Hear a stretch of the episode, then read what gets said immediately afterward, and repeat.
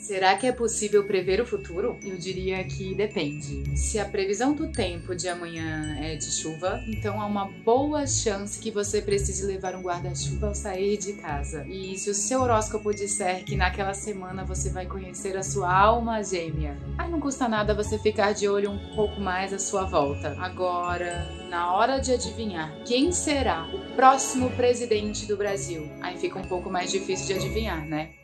Elas já existem faz tempo, mas de uns anos para cá, muita gente tem desconfiado dos seus resultados. Eu estou falando das pesquisas eleitorais. Você confia ou não confia? Lá na década de 40, o Ibope já realizava sondagem de pesquisas eleitorais com os brasileiros, mas foi só no finalzinho da ditadura militar que as pesquisas começaram a ganhar importância. É então que desde 1986 que o TSE regula a realização e a divulgação dos resultados das pesquisas eleitorais. E por mais que muita gente não saiba disso, tem muita responsabilidade e matemática antes das respostas chegarem até a gente. Só nas eleições de 2018, em 10 meses, foram realizadas mais ou menos 670 sondagens eleitorais, com abrangência nacional. Bastante coisa, né? E se você não foi entrevistado em nenhuma dessas pesquisas, deixe a gente te contar. Isso é perfeitamente normal.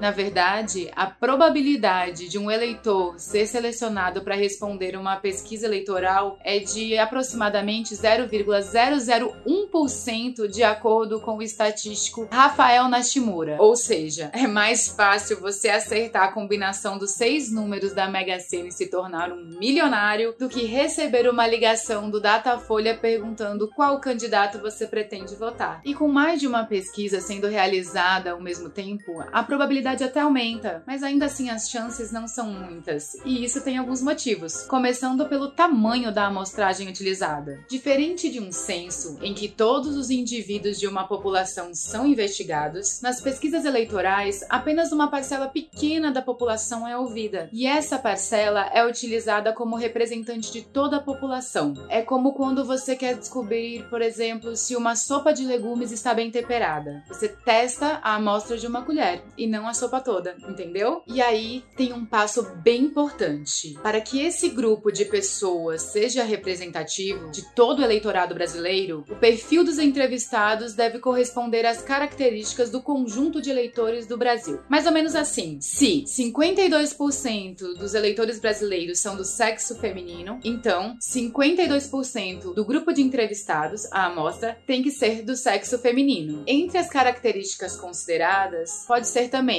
idade, escolaridade, distribuição de renda, entre outras. E qual o tamanho desse grupo? Geralmente algo entre 1 mil e 4 mil eleitores. Pode parecer pouco, afinal, somos mais ou menos 150 milhões de brasileiros aptos a votar. A questão é que, a partir de um certo tamanho, a população passa a não ser um fator relevante para a amostra. Não é que a gente está dizendo isso, não. É a matemática. Para as pesquisas pesquisas eleitorais, o tamanho da amostra é calculado com base no nível de precisão que se quer daquela pesquisa, a tal margem de erro. O raciocínio é simples. Para ter uma margem de erro menor, mais pessoas deverão ser ouvidas. Como explica Rafael Nashimura, quando uma população é grande, dois ou três mil entrevistados são suficientes para que se tenha uma pesquisa com bom nível de precisão, independente se a população é de 100 mil ou 150 milhões. Tem outra etapa onde o estatístico se envolve bastante também, que seria o que a gente chama de inferência, que é o que pegar as informações de uma amostra, ou seja, de algumas poucas pessoas, e fazer com que elas representem a população toda, né? Então, isso é chamado de inferência em estatística, mas no ponto de vista pesquisa eleitoral, eh, geralmente se resume a alguma coisa que é chamada de ponderação. Ainda assim, pode parecer um pouco estranho que as pesquisas sejam capazes de prever o resultado de uma eleição. E pode ser mesmo, porque esse nem é o objetivo de uma pesquisa eleitoral. Confundiu tudo, né? É que esses levantamentos pré-eleitorais servem para nos dar um quadro pro pensamento daquele momento dos eleitores. De 1989 até 2018, o candidato à presidência que liderava as pesquisas até os seis meses antes da eleição conquistou o cargo em apenas quatro das eleições. Ou seja, em quatro momentos, quem venceu a eleição não era o favorito nas pesquisas eleitorais antes. Em 2014, a então candidata Marina Silva chegou a aparecer lado a lado com a Dilma Rousseff, poucos meses antes das eleições. Como a gente bem sabe, Marina não conquistou votos nem o suficiente para chegar ao segundo turno. Isso significa que as pesquisas erraram? Não. Quer dizer simplesmente que, desde que consideramos que elas foram feitas corretamente, como manda a legislação, as pesquisas mostram o cenário do momento em que elas foram realizadas. Nada mais. É como ir numa corrida e tirar uma foto dos competidores na metade do trajeto. Quem naquela foto aparecer na frente não necessariamente vai ganhar, mas naquele momento estava liderando. Do ponto de vista mais prático, talvez para a galera pegar a ideia bem, a pesquisa eleitoral é uma pesquisa estatística que tem um objetivo muito específico, que é saber a intenção de voto das pessoas de um público específico. Esse público específico pode mudar, né? Pode ser um município, pode ser um estado. Beleza. Mas se as pesquisas não preveem quem vai ganhar, para que, que elas servem? Primeiro de tudo, elas são úteis para que os candidatos possam ler os números, direcionar mais estrategicamente a sua campanha. Empresários, jornalistas e até mesmo para um cenário eleitoral mais transparente. Há quem diga que elas também são influentes para capturar aqueles eleitores mais indecisos ou aquele tal do voto útil estratégico, mas isso é bem debatido entre os especialistas. O ponto é de tudo isso, as pesquisas eleitorais que conhecemos não são feitas para prever o futuro. E a resposta é bem simples: as pessoas mudam de opinião e nada mais volátil do que o cenário eleitoral para provar isso. Durante a pesquisa, o questionário que foi aplicado aos entrevistados tinham duas perguntas. Primeira, se as eleições fossem hoje, em quem você votaria? Segundo, se as eleições fossem hoje e os candidatos fossem tais, em quem você votaria? E é aí que as pessoas tendem a responder a pesquisa com aquela informação que tá, ó, no topo da sua cabeça. Ou seja, elas nem sempre refletiram muito sobre o assunto e respondem o que estão mais inclinadas naquele momento. E disso, até o momento na urna, as preferências podem mudar por conta dos debates políticos. Além disso, pode ser que um acontecimento, algo não esperado, aconteça e pese a favor ou contra algum candidato. É claro que com várias pesquisas realizadas durante o ano eleitoral, é possível ver certas tendências de comportamento. Inclusive, quanto mais próximo do dia da votação, maior a probabilidade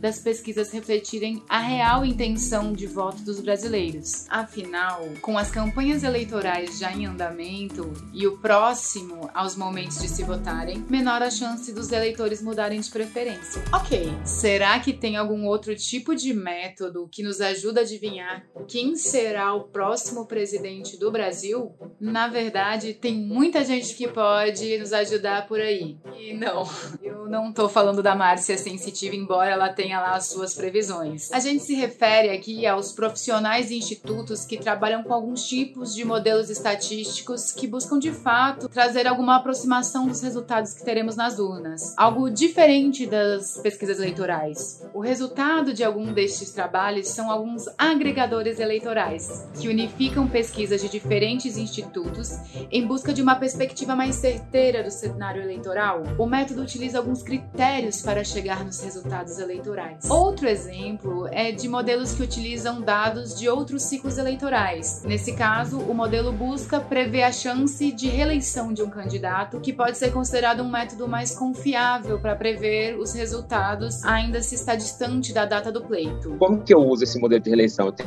uma, uma regra básica, assim, se a aprovação do presidente atual que estiver concorrendo à reeleição bater nos 40%, ele tem uma chance igual de ganhar e perder, ou seja, é o divisor de águas. Então, se eu fosse, sabe, da campanha do Bolsonaro, por exemplo, nesse momento, eu estaria tentando levar minha aprovação para 40%. Se eu chegar nos 40% de aprovação, aí é jogo aberto, qualquer um pode ganhar. Tá? Então, funciona meio assim, mais como pensar em estratégias, eu entendo, do que especificamente uma, uma, não tem uma precisão tão grande, né?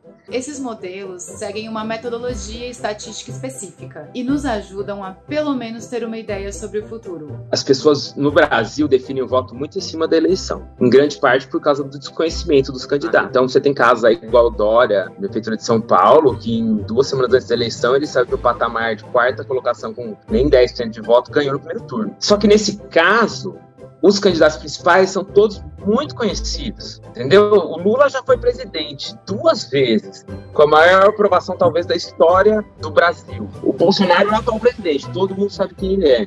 O Ciro já concorreu a pelo menos quatro eleições presidenciais, então todo mundo ali é conhecido, né? Então, nesse caso, é difícil de imaginar que tenha uma alteração é, tão grande até o final, salvo a questão que eu falei da aprovação do Bolsonaro, entendeu? Então, eu acho que talvez esse caso seja um modelo interessante mesmo, porque se a aprovação do Bolsonaro chegar nesses 40%, eu acho que ele está no páreo.